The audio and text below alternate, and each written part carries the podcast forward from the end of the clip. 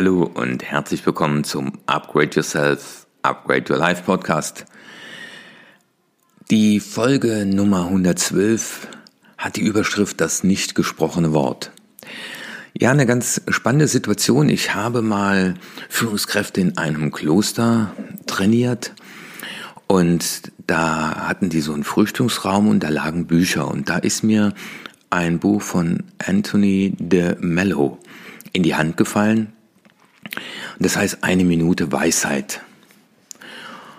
Und wenn du bis zum Schluss hörst, werde ich dir dann noch eine kleine Überraschung mitteilen. Und da sind immer so kleine, kleine Texte über einen Meister. Und ich habe heute Morgen einfach mal dieses Buch aufgeschlagen, weil ich da immer wieder mal reinschaue. Und ja, das ist so, weil die Jamina aus Stuttgart fragte, weißt du denn abends schon, was du morgens sprichst? Nein, äh, ich arbeite da sehr intuitiv gerade hier in dieser Zeit. Und ja, habe dieses Buch genommen und schlage auf und da steht das Wort Einklang. Und hier steht, als ein Mann, dessen Ehe nicht gut ging, sein Rat suchte, sagte der Meister, du musst lernen, deiner Frau zuzuhören. Der Mann nahm sich diesen Rat zu Herzen und kam nach einem Monat zurück und sagte, er habe gelernt, auf jedes Wort, das seine Frau sprach, zu hören. Da sagte der Meister mit einem Lächeln, nun geh nach Hause und höre auf jedes Wort, das sie nicht sagt. Warum hat mich diese Geschichte gerade angesprochen? Jetzt nicht in Bezug auf eine Beziehung, sondern in Bezug auf die Beziehungen, die wir gerade alle sehr digital haben, führen.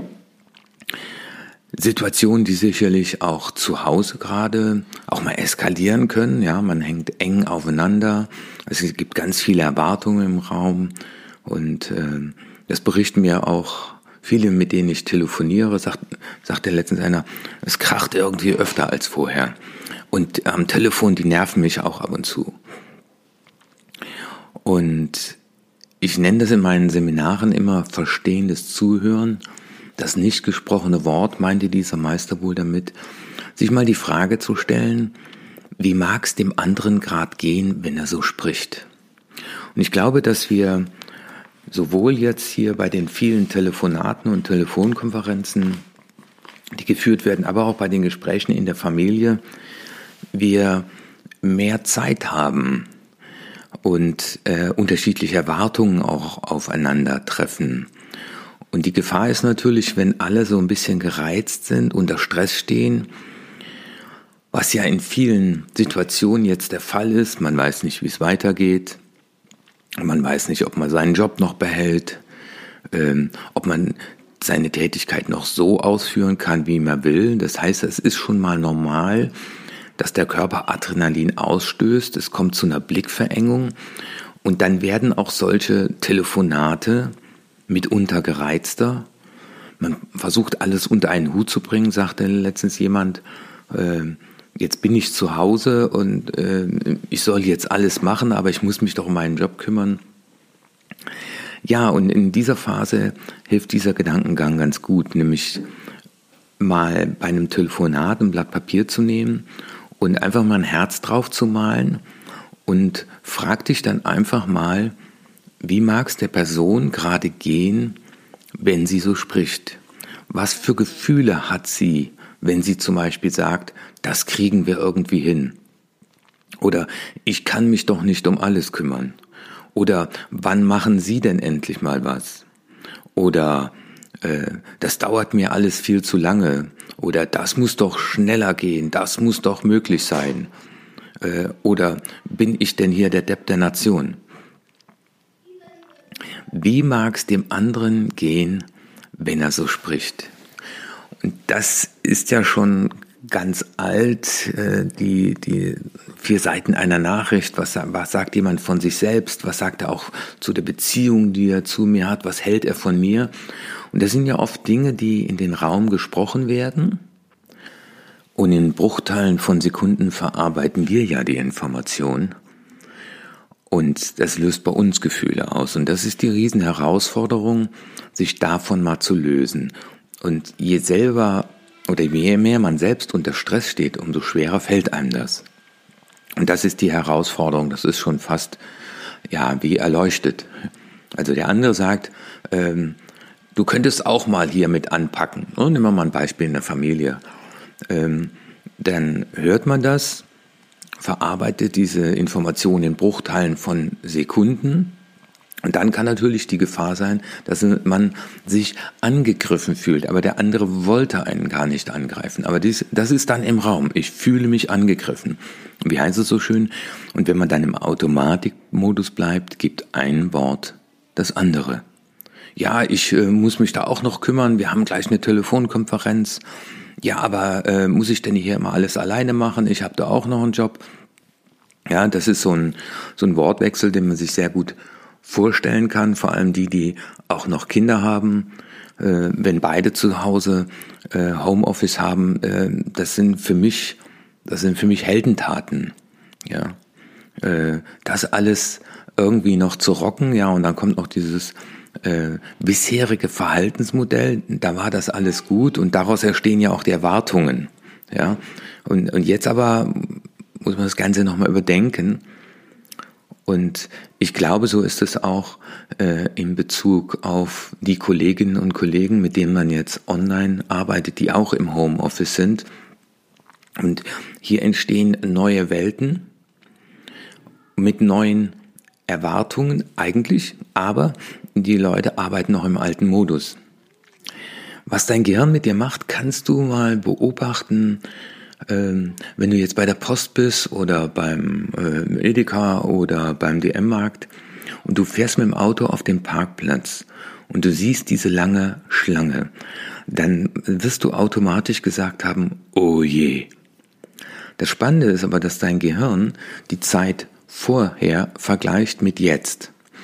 Und wenn vorher so eine lange Schlange war, hat das Stunden gedauert, weil die Leute ja nah einander standen. Jetzt stehen die weit auseinander. Das heißt, so gesehen ist die Schlange nur ein Drittel. Aber dein Gehirn vergleicht das mit dem, was es kennt, nämlich wenn die unter normalen Zeiten so lange gestanden haben, dauerte es Stunden. Und das ist gerade das Wichtige, dein Gehirn spielt weiterhin ein Eigenleben das dauert dann schon eine, zwei, drei Monate, bis man dann Erfahrungswissen hat und weiß, okay, wenn die Schlange so lange ist, dann dauert das eine Viertelstunde. Und das ist gerade die Herausforderung, hier als Gehirnbenutzer zu agieren, aus dem Automatikmodus aussteigen. Und ich weiß, dass es, es eine extreme Herausforderung ist, wenn man selber auch noch unter Stress steht. Und dieses einmal tief ein- und ausatmen, immer Stopp sagen, ja. Und in dem Buch von Anthony äh, de Mello steht dann auch noch ein, äh, eine Geschichte, ähm, da sagt er, wenn ich mit jemandem im Ärger bin oder mich über jemand ärgere, ähm, dann einfach mal einmal tief ein- und ausatmen und einfach mal zu, einfach nur mal sich die Frage zu stellen, würde jetzt gerne jemand, der so alt ist wie ich der auf einer Hospizstation in Deutschland liegt, würde der gern jetzt mit mir tauschen, mit all dem, was vor mir liegt. Und immer wenn ich mir diese Frage stelle, komme ich zu der Antwort, ja, der würde gerne sofort mit mir tauschen. Oder die andere Frage ist, wird es in 100 Jahren noch jemand interessieren? Nein. In 100 Jahren wird man tendenziell nicht mehr wissen, dass wir auf Erden geweilt sind. Das ist alles nicht so dramatisch. Aber wenn wir, das ist ja das Thema von diesem Podcast, wenn wir unsere Kommunikation, unsere Beziehungen auch verbessern wollen in den Zeiten, wo ganz, ganz viele Leute eben ähm, gestresst sind, aufgeregt, genervt, weil alles neu ist, weil Ohnmacht im Raum ist, weil Wut im Raum ist, weil Unberechenbarkeit im Raum ist, ist es umso wichtiger und ja, in der Tat auch so ein Stück schon fast heldenhaft, dann einmal sich die Frage zu stellen, wie mag es der Person gehen, wenn sie so spricht? Und das ist ihre Welt. Und diese Welt auch Welt sein zu lassen, nicht zu diskutieren. Nicht dem anderen zu sagen, dass er Unrecht hat, sondern eher zu sagen, spannend, dass du die Welt anders siehst. Und Ray Dalio schreibt das auch in seinem Buch Die Prinzipien des Erfolges. Ein, ein sehr erfolgreicher Unternehmenslenker, der am Ende seines Lebens dazu ein Buch geschrieben hat über die Erfolgsprinzipien, die er angewendet hat. Und er spricht von wertschätzender Uneinigkeit. Das heißt, der andere darf nicht nur die Welt so sehen, wie er sie sieht, ja, sondern ich gehe auch noch einen Schritt näher auf ihn zu und ich gehe wertschätzend damit um. Wertschätzende Uneinigkeit. Wie mag es dem anderen gehen, wenn er so spricht? Und vielleicht schreibst du dir mal die letzten fünf Sätze, die du selber rausgehauen hast, auf.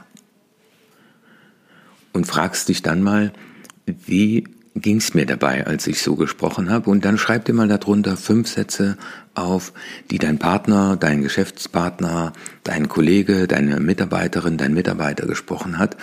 Und schreib dir mal die Sätze auf, die du den Tag über hörst. Und bei Telefonaten und Gesprächen wünsche ich dir viel Kraft beim Aussteigen aus dem Automatikmodus. Und wenn du die Kraft hast und die Freude, und das hat auch wieder was mit Interesse an anderen zu tun, dir einfach mal die Frage zu stellen, wie mag es der anderen Person gerade gehen, wenn sie so spricht. Ja, ich habe dir ja zum Schluss versprochen, eine kleine Überraschung, und zwar, ich habe hier noch ein ganz frisch verpacktes Buch von Anthony Di Mello, Eine Minute für Weisheit. Und die Person, die mir als erstes eine E-Mail schreibt mit äh, eine Minute Weisheit im Betreff, der schicke ich dann, da brauche ich auch die Adresse, der schicke ich das Buch dann äh, mit noch einem Postkartenset von Hempel Sofa dann kostenlos nach Hause zu. Und ich freue mich wie immer, wenn du diesen Podcast an deine Freunde weiterempfiehlst. Und ich stelle fest, in den letzten 14 Tagen sind die Zahl der Menschen angestiegen, die meinen Podcast hören. Ich bedanke mich auch in dem Augenblick mal bei alles, bei allen, darüber, äh, dass ihr diesen Podcast weiterempfehlt. Und ich freue mich, wenn wir uns dann morgen früh wiederhören. Ich weiß noch nicht, worüber ich dann sprechen werde, aber ich freue mich dann wieder hier vor dem Mikrofon für euch zu sitzen, um euch in Gedanken zu begleiten. Euer Martin Witt hier.